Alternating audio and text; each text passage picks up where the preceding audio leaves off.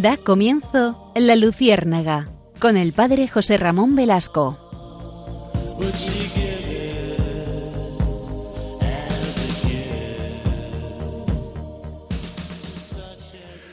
Corría el año 2009. En aquel momento se rodaba una película en la India titulada Come, reza y ama. Una de las protagonistas de dicha película era, fue Julia Roberts. Esta película se puede ver todavía en, pues en algunas plataformas.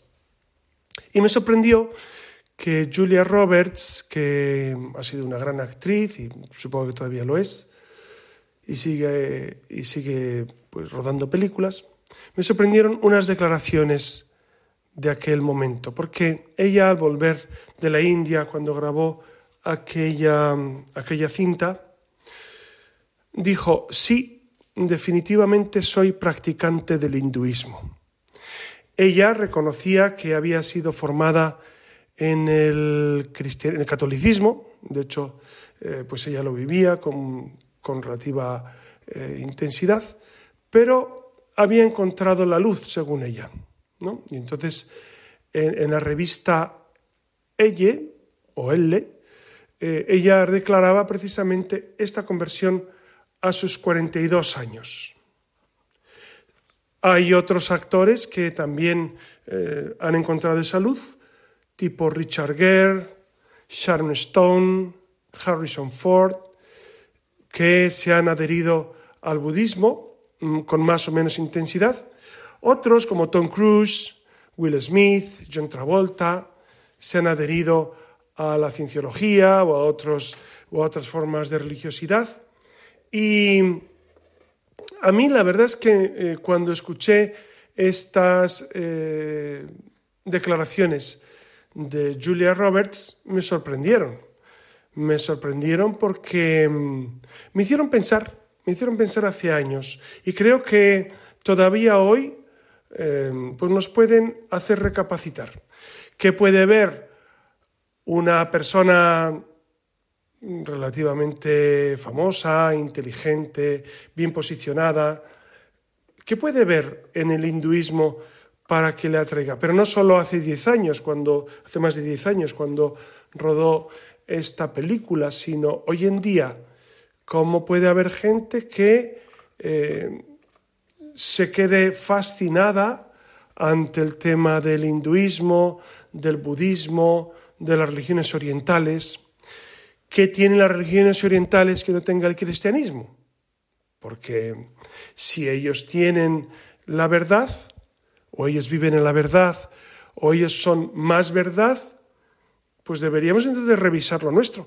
O más bien habría que pensar que, eh, bueno, son otros modos de vivir una cierta religiosidad, pero ante la figura de Cristo, pues todas esas religiones, tradiciones espirituales, etcétera, tendrían un valor, eh, digamos, muy secundario. Por eso, buenas noches. Esta noche queremos en la Luciérnaga abordar este tema, el tema de estas tradiciones orientales.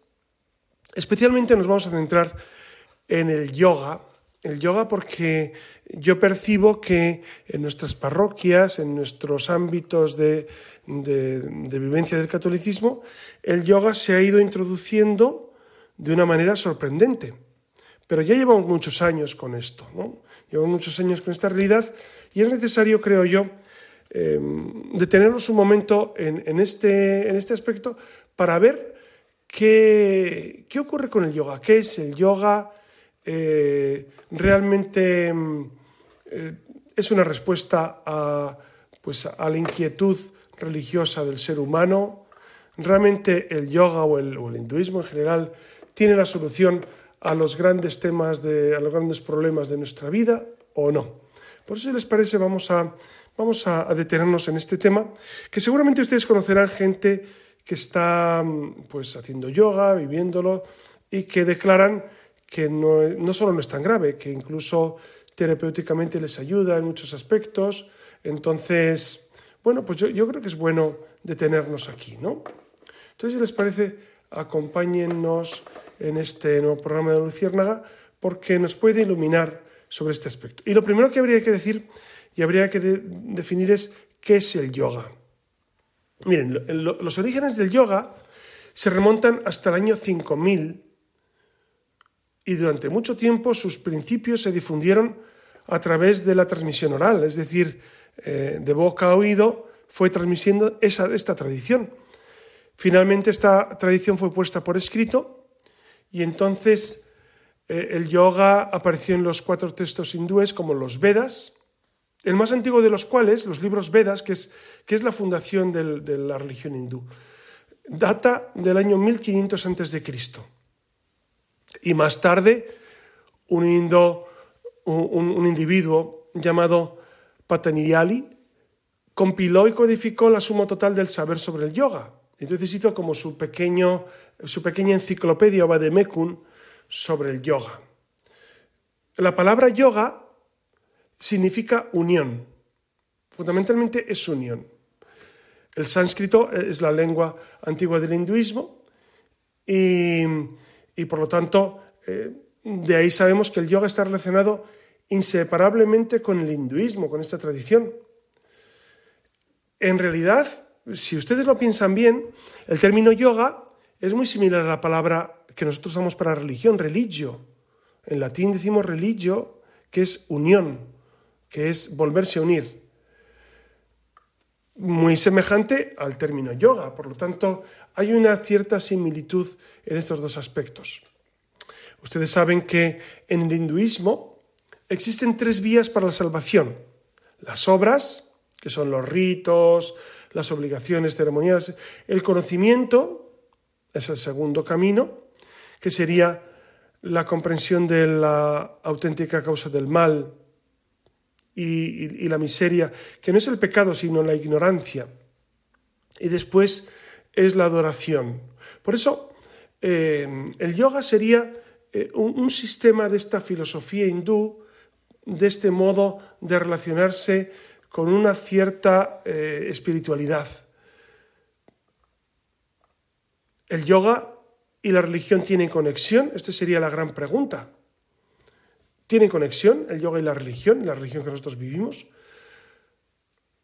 Pues habría que decir que eh, en algunos autores, en algunos autores sí existe una conexión profunda entre yoga y religión y en otros no. Nos movemos entonces en un ámbito en el que eh, se suscita fundamentalmente una gran confusión de criterios. Porque el yoga en general es un sistema integral sobre cómo vivir nuestra Entonces, no es simplemente un método de relajación corporal, no es simplemente un método de oración trascendental o no trascendental, no, es un sistema integral para cómo vivir nuestra vida. Y por eso el yoga conduce a una nueva forma de vida. Y aquí estaríamos eh, entrando ya en una cierta concepción profunda de lo que es esta realidad. No es una religión, por tanto puede ser combinada con otra religión. Entonces uno puede vivir el yoga y combinarlo con otra religión según lo que dicen ellos. Ahora, ahora veremos si, si esto es verdad y si se puede hacer.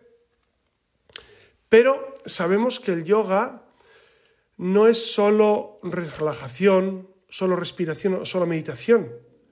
No es solo cruzar las piernas, cerrar los ojos, juntar los pulgares y, cantar om, que es lo que están continuamente diciendo.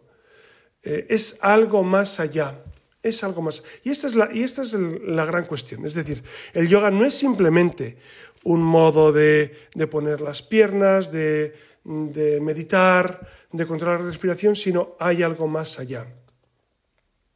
¿Y cuál es el más allá? Hay un fin espiritual del yoga.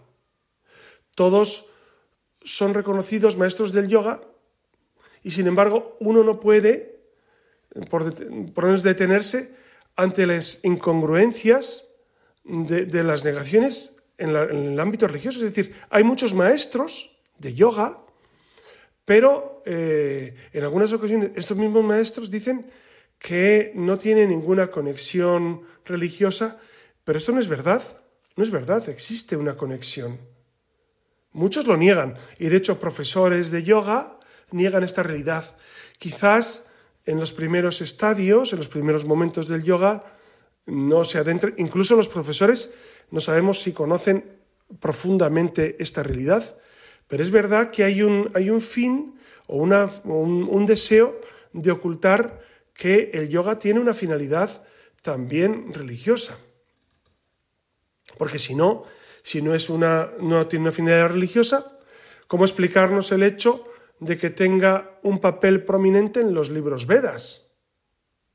Si no fuera tan religioso, no tendría ninguna relevancia en estos libros, sino sería simplemente un modo de relajación. Eh, no es verdad, no es simplemente un modo de relajación. En, en ocasiones es verdad que estas negaciones, esta negación de que sea religioso, son ignorancia de parte de los autores y en ocasiones puede también haber un deliberado falseamiento, se falsea la realidad. Por eso, eh, ¿el yoga es un problema para el cristianismo? Pues sí, sí lo es. Sí lo es porque mm, en el corazón del, hinduismo, el hinduismo, la religión que se vive fundamentalmente en la India, hay una cierta visión monástica, la que sostiene que toda realidad es en última instancia una sola y que ella tiene una común esencia divina. Hasta ahí uno podría pensar, hombre, pues esto es asumible. Es decir, en otras palabras, mi propio ser o identidad tiene en realidad la misma identidad que todos los otros seres. Lo cual ya nos empieza a sonar extraño en el cristianismo. Es decir, ¿cómo es posible que todos los seres tengan la misma identidad? Es decir, los hombres, las plantas, los animales, etc. Esto nos resulta altamente complicado de aceptar. En, realidad, el yoga es el vehículo que une al practicante, al, varón. Al varón le llaman yogi y a la mujer yogini. Y con esta energía cósmica, ellos tratan de, de unirse, de ligarse. La tarea del yogi es, por tanto, doble. Primero, descartar, descartar la noción errónea de que cada persona es un ser único, distinto del resto de la creación. Y segundo, hacerse uno con esa energía cósmica, conocida también como realidad superior. ¿Ven cómo, eh, hay cuestiones aquí que ya nos empiezan a chirriar un poco? Un poco. Es decir, em, eh, los, los, defensores del yoga dicen que hay que descartar la noción errónea de que cada persona es un ser único cosa que precisamente el cristianismo defiende radicalmente. Dios nos ama personalísimamente, a cada uno. Somos insustituibles, somos únicos en ese sentido. Por supuesto que estamos coligados o, o coaligados o unidos a toda la creación, pero somos seres amados ex profeso. Y segundo, ese aspecto de hacerse uno con esta energía cósmica eh, la gran pregunta sería, ¿qué es energía cósmica? Y es lo que eh, yo quisiera resaltar, porque, porque ellos hablan de esa energía cósmica, pero uno no sabe bien qué, qué es. ¿Qué es? O sea, ¿a qué se refiere energía cósmica? No tiene un sentido, filosóficamente no tiene sentido. Y religiosamente, desde el punto de vista cristiano, tampoco. La energía cósmica no existe. No existe. Existe un Dios, un Dios que es desde el origen de la creación, eh, es providente, conserva lo que Él ha creado, mantiene en el ser a la realidad, pero no existe esa energía cósmica, no existe. Por eso los cristianos deberían eh, estar, advertir que la visión mencionada es, es ajena, ajena, incluso opuesta absolutamente al cristianismo. De modo que en el contexto real que define al yoga está desviado radicalmente de la percepción cristiana de la realidad. No podemos compaginar absolutamente yoga y cristianismo. Son antitéticos.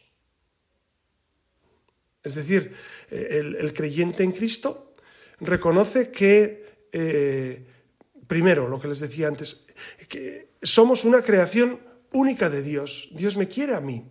Segundo, ni el hombre ni el universo creado son divinos. Es decir, yo no soy Dios y la creación no es Dios, porque es metafísicamente imposible.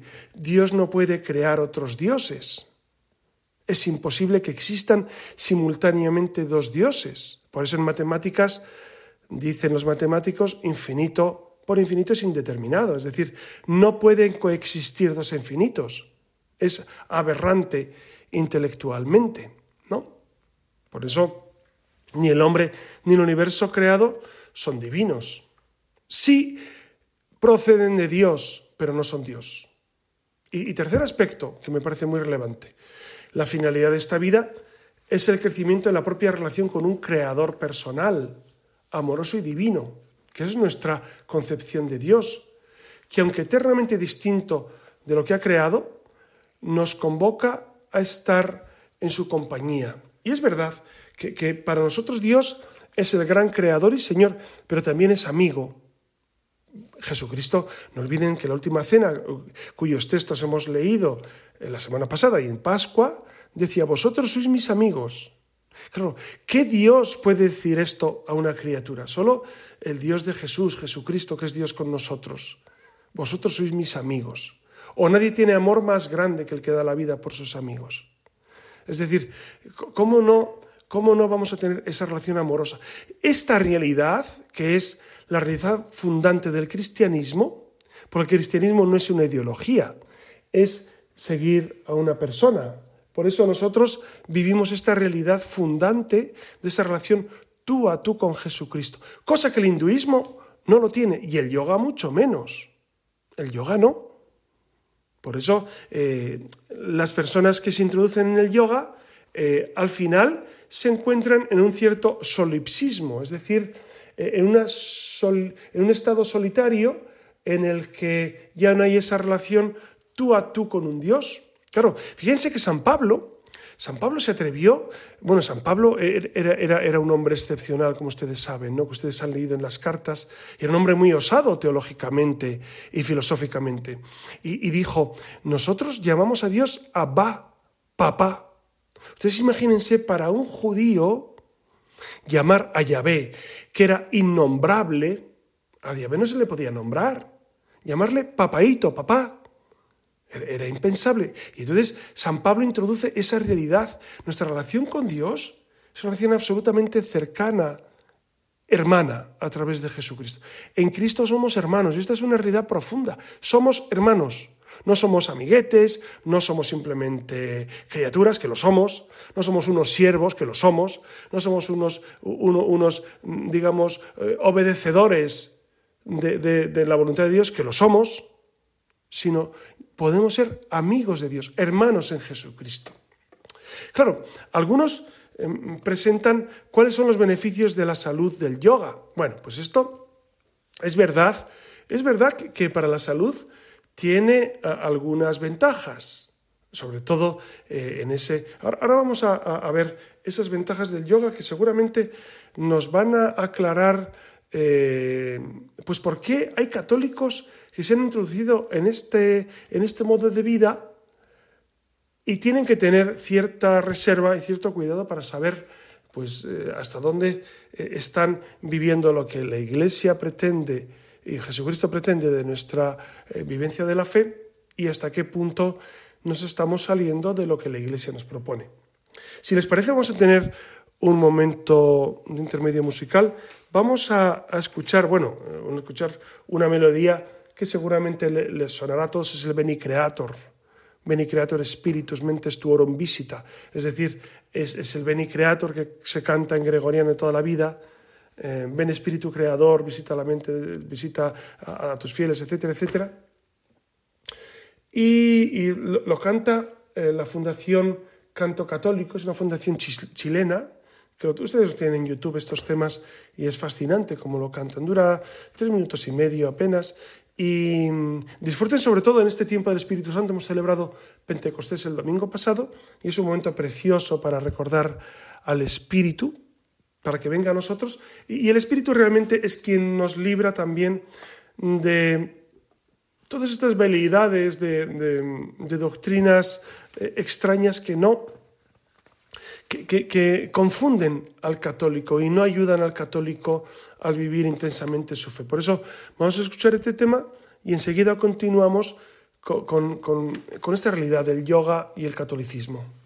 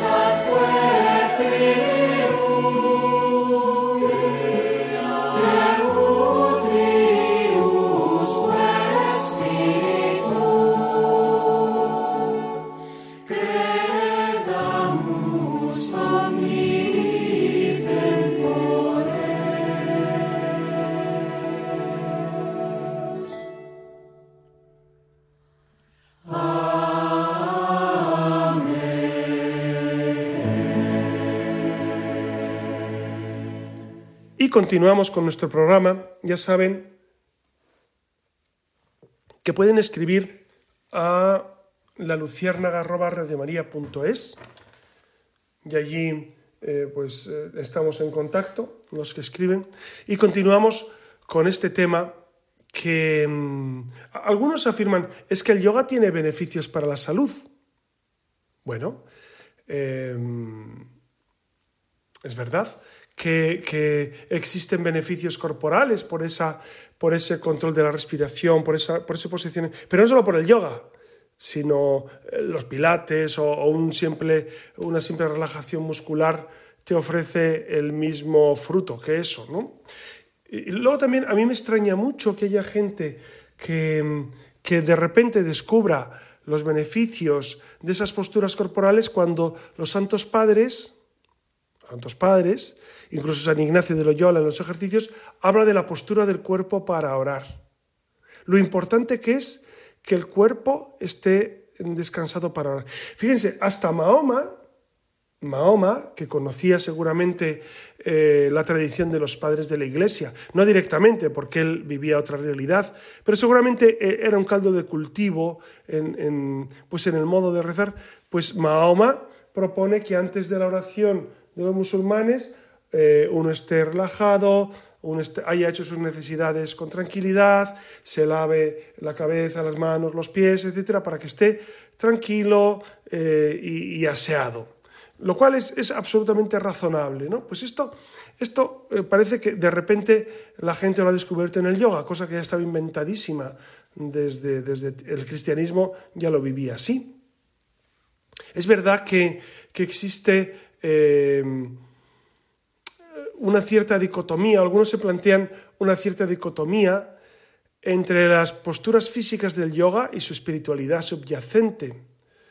Eh, claro, como diciendo, es que si usas esa postura, pues al final eh, te produce un cierto efecto. Pues claro, eh, claro que, que, las posturas del cuerpo influyen en la oración, por eso estamos en pie en misa, en algunos momentos, por eso nos sentamos todos juntos, por eso nos ponemos de rodillas, porque las posturas del cuerpo importan, porque si no la Iglesia Católica, el cristianismo desde hace 21 siglos hubiese dicho, bueno, cada uno que vaya a misa y se ponga como quiera y el sacerdote que haga lo que quiera. Pero no es así, no es así. ¿Por qué? Porque las posturas son importantes, son importantes. Entonces, sugerir que uno puede obtener del yoga solo beneficios corporales sin ser afectado por su inherente fundamento espiritual es absolutamente falso. Es decir, el que pretende decir, no, yo es que solamente voy porque me, porque me ayuda físicamente. Ya, pero al final, poco a poco te va introduciendo, te introduciendo en una cierta eh, forma de relacionarte con lo divino, o por lo menos con lo espiritual. Y, y eso te puede llevar a apartarte del Dios verdadero, como ocurre en muchas ocasiones. Ustedes no sé si conocerán personas, yo sí, personas que han entrado en el uso del yoga y poco a poco se han ido separando del Dios verdadero, porque dicen, bueno, en realidad me encuentro bien, ¿para qué voy a rezar? ¿Para qué me voy a confesar? ¿Para qué voy a, a entrar en meditación? Si eso ya, e, esa cierta tranquilidad me la da el yoga. Por eso el yoga no es simplemente una flexibilización del cuerpo, sino eh, busca un fin espiritual. El fin es espiritual, no, es simplemente físico. Por lo tanto, el problema de separar en lo físico de lo espiritual es una contradicción.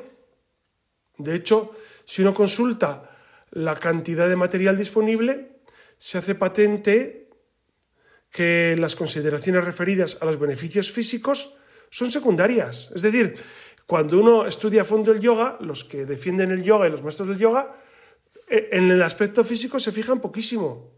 Normalmente ensalzan toda la cuestión de eh, la unión con el cosmos, con la energía cósmica, etcétera, etcétera.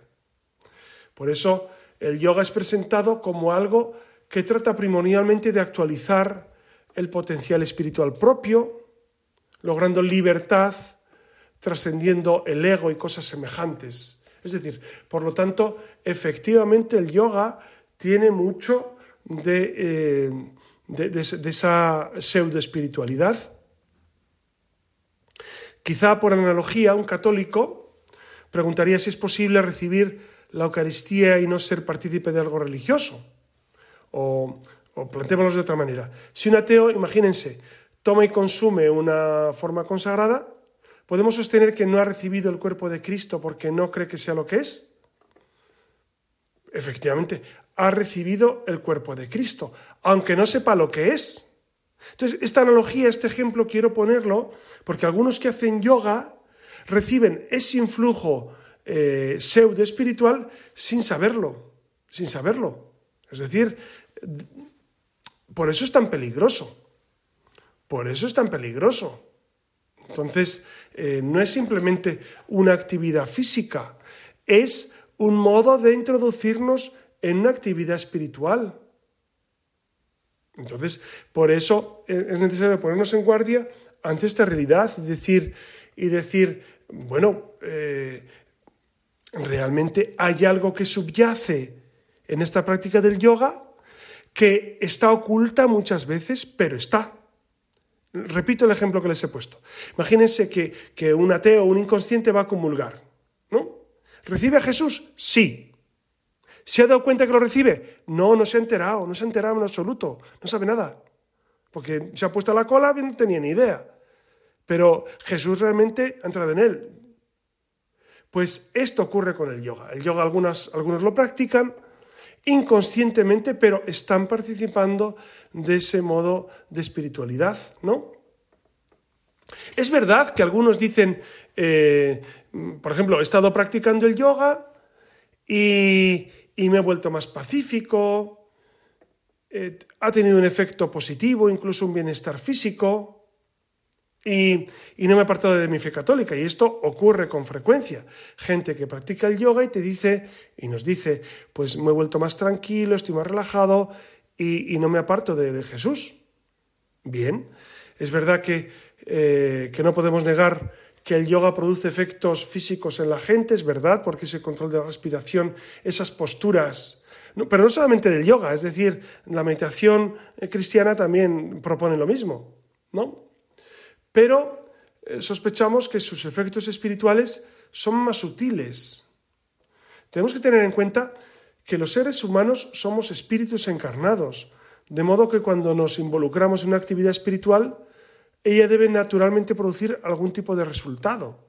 Es decir, es normal que, que el yoga al final provoque en ti una cierta tranquilidad. Es normal, porque eso es psicológico. Pero, pero es eh, fatal para la vida espiritual, porque poco a poco va sustituyendo al Dios real, al Jesucristo de la Eucaristía, por ese cierto eirenismo, esa cierta pacificación interior, ese cierto... Entonces, ahí está el problema. Entonces, eh, el asunto se convierte en una cuestión sobre qué tipo de impacto debe producir el yoga en los cristianos que lo practican y si sus beneficios o sus eh, eh, efectos beneficiosos en el cuerpo significan que el cristiano está espiritualmente fenomenal, ¿no? Eh, por eso, aumentar la, la elasticidad del cuerpo o intensificar la paz mental no revelan nada sobre el estado del alma. De, uno, de hecho, hay mucha gente que vive en pecado gravísimo y te dice, no, yo estoy feliz, estoy muy contento, estoy muy ¿No les ha pasado a ustedes eso? De encontrarse con personas en pecado grave, objetivamente, por X motivo, y que te digan, no, estoy muy contento, estoy en paz, incluso tengo la conciencia muy tranquila. Esto se, esto se lleva mucho, ¿no? Cuando, uno le pillan en, un, eh, en cualquier tema y te dicen, no, yo tengo la conciencia muy tranquila. De, uff, pues vaya conciencia debes tener, ¿no? Y a lo mejor lo dice de verdad. Lo mejor es que, pero, pero su conciencia es un coladero, su conciencia no le dice nada. Entonces, claro, algunos que, que usan el yoga pueden decir, pues es que yo me siento muy bien, ya te sientes muy bien. ¿Y tu alma, objetivamente, cómo está con Dios? ¿Cómo está con Dios? Es decir, tú cada vez te estás encontrando más con Jesucristo, cada vez eres más consciente de la gracia de Dios y de tu propio pecado. Porque este es el tema fundamental. El tema fundamental no es estar tranquilamente sin problemas. No es ese.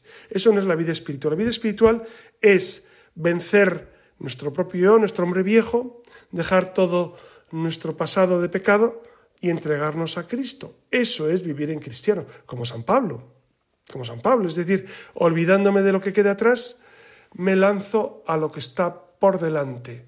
Por eso es necesario recordar que esa cierta paz interior o eirenismo interior no es la paz de conciencia que Dios da. La paz que Dios da brota de la vida de la gracia, de la amistad con Jesucristo, de la recepción de los sacramentos, que da fruto. Lo otro, ¿qué fruto da el yoga en mí? Que yo esté bien y, y los demás le preocupan a usted. Yo le preguntaría a los budistas, hinduistas, a los yogis o yoginis, ¿y usted se preocupa de los demás? ¿A usted, claro, porque, porque eso es fundamental.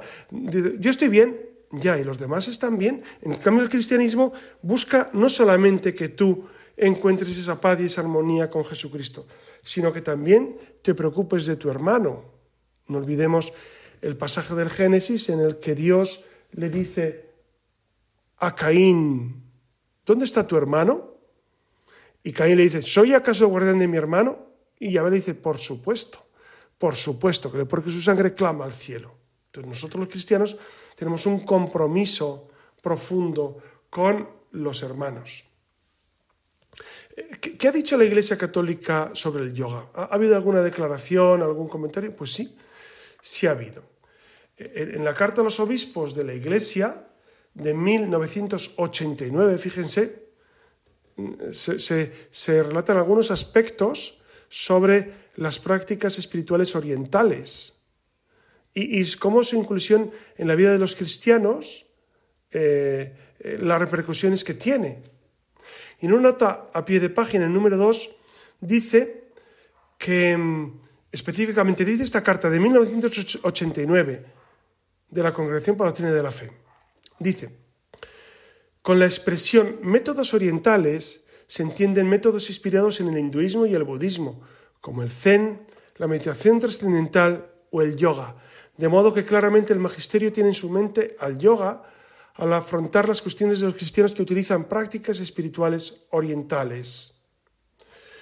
Y continúa el documento diciendo, este documento no condena expresamente al yoga, recomienda repetidamente prudencia en el, uso, en el uso de prácticas espirituales meditativas o místicas que estén desprovistas de un contexto claramente cristiano. Es decir, nos pide prudencia. Si usted va a yoga, eh, la, carta nos pide prudencia, porque eh, poco a poco uno se puede ir desviando del Dios verdadero, poco a poco. Hay gente que, que practica yoga y que mantiene su fe incólume, es decir, sana y salva. Pero no ocurre así con todas las personas. Yo he tenido experiencia de personas que a través del yoga han dejado la vida de fe, han abandonado al Dios real, han abandonado la Eucaristía, por ejemplo. Y continúa el texto de la Congregación para la Doctrina de la Fe diciendo, estas propuestas u otras análogas de armonización entre meditación cristiana y técnicas orientales deberán ser continuamente cribadas con un cuidadoso discernimiento de contenidos y de método para caer, para evitar la caída en un pernicioso sincretismo. ¿Sincretismo qué es?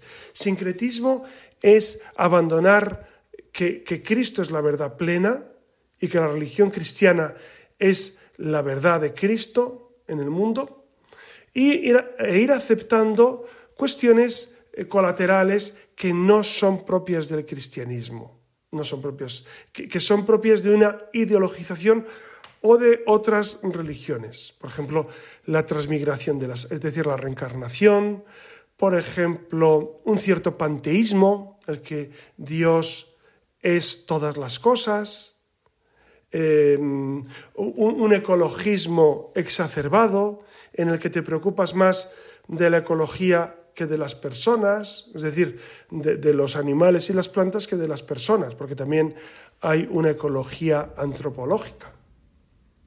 Por eso el, documento insiste en la necesidad de estar eh, pendiente de discernir. Y aquí los sacerdotes y los obispos, eh, seguramente los obispos que tienen un don especial de Dios, pues tienen que discernir qué aspectos no, no solo no ayudan al cristianismo, sino que son profundamente contrarios al cristianismo. Y también el documento afirma que los aspectos corporales, como por ejemplo las, posturas en el yoga pueden afectar nuestra espiritualidad. Y es verdad que la experiencia humana demuestra que la posición y la actitud del cuerpo no dejan de tener influencia sobre el recogimiento y la disposición del espíritu. Esto, esto es evidente y esto el documento lo vuelve a, a, a traer a colación porque es verdad, es verdad que las posturas pueden ayudar. Por eso es necesario no confundir, no confundir eh, la acción del yoga con el Espíritu Santo. Por eso dice el documento, algunos ejercicios físicos, como el yoga, pueden automáticamente producir sensaciones de quietud, sentimientos gratificantes y hasta fenómenos de luz y calor similares a un bien espiritual Confundirlos con auténticas consolaciones del Espíritu Santo sería un modo totalmente erróneo de concebir el camino espiritual. Incluso dice, atribuirle significados simbólicos típicos de la experiencia mística representaría una especie de esquizofrenia mental. Es decir, eh, el problema del yoga o de este tipo de meditaciones, de este tipo de, de espiritualidades, pseudo-espiritualidades, puede ser que la gente se confunda de tal manera que ya no sepa qué es Espíritu Santo y qué es simplemente efecto psicológico de una posición, de un sentimiento gratificante y que representaría una cierta esquizofrenia mental que puede concluir incluso a disturbios psíquicos o aberraciones morales. Claro, aberraciones morales, ¿por qué? Porque al final, si no tienes a un Dios que te guíe, te acabas guiando tú mismo, o un gurú o un yogi te guía. Y échate a temblar, ¿no? Échate a temblar. Y de esto tenemos profunda experiencia en, pues en la historia, en la historia reciente de, de España y del mundo, ¿no? Y es verdad que ya en el 2003 se publicó eh, un documento fundamental que es Jesucristo, portador del agua vida, que hablaba sobre la nueva era, sobre el tema del yoga, etc. Y de nuevo incidía en la necesidad de reflexionar mucho sobre este aspecto, porque dice, entre las tradiciones que confluyen en la nueva era pueden contarse las antiguas prácticas ocultas de Egipto, la cábala, el gnosticismo cristiano primitivo, el sufismo, las tradiciones de los druidas, el cristianismo celta, la alquimia medieval, el hermetismo renacentista, el budismo zen, el yoga, etc.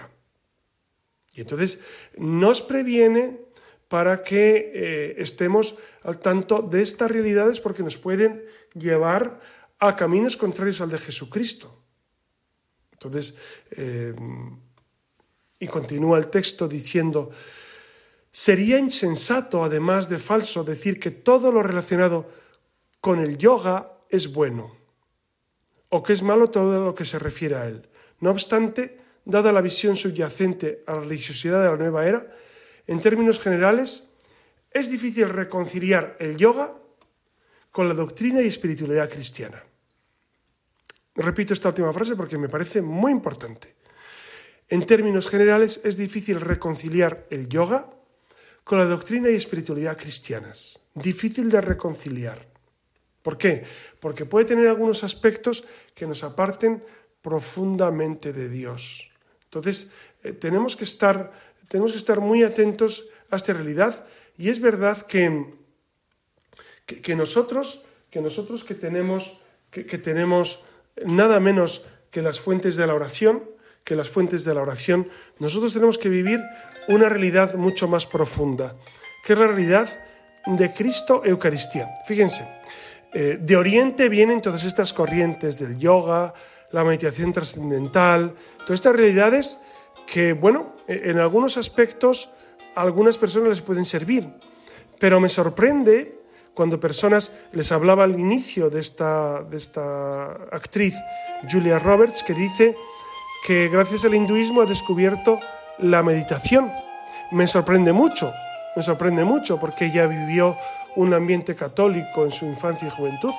Entonces, me sorprende que eh, en nuestros días también algunas personas digan que realmente han descubierto la oración a través, a través de, de estas prácticas.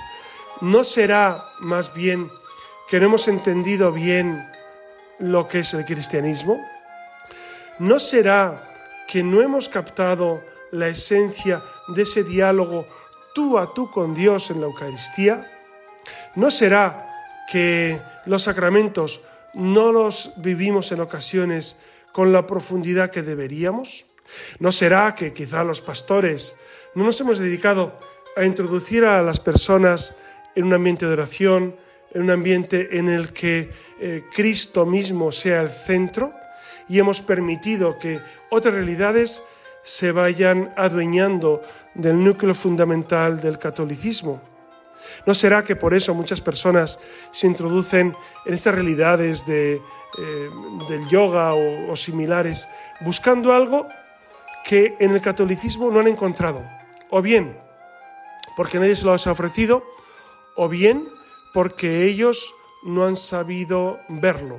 Por eso, si, me permiten, en este, en este programa de la Luciérnaga, yo quiero hacer una invitación eh, tanto a los pastores, a nosotros, como a los fieles, a buscar en la oración, en la meditación, en, la adoración al Santísimo, en, la lectura de, los libros de espiritualidad, pues esa fuente inagotable, esa fuente inagotable de fe. Vamos a celebrar dentro de pocos días Corpus Christi. Si uno tiene el cuerpo de Cristo, ¿qué más necesitas? ¿Qué más energía cósmica o qué más meditación trascendental o qué más realidades esotéricas necesitas si tienes el cuerpo de Cristo? Corpus Christi, ¿no? Por eso, ojalá vivamos profundamente esta fiesta que estamos a punto de celebrar dentro de, dentro de una semana y, y vivamos intensamente nuestra unión con Cristo, que es el fundamento de la vida cristiana. Por eso, les doy mi bendición en el nombre del Padre y del Hijo y del Espíritu Santo. Amén.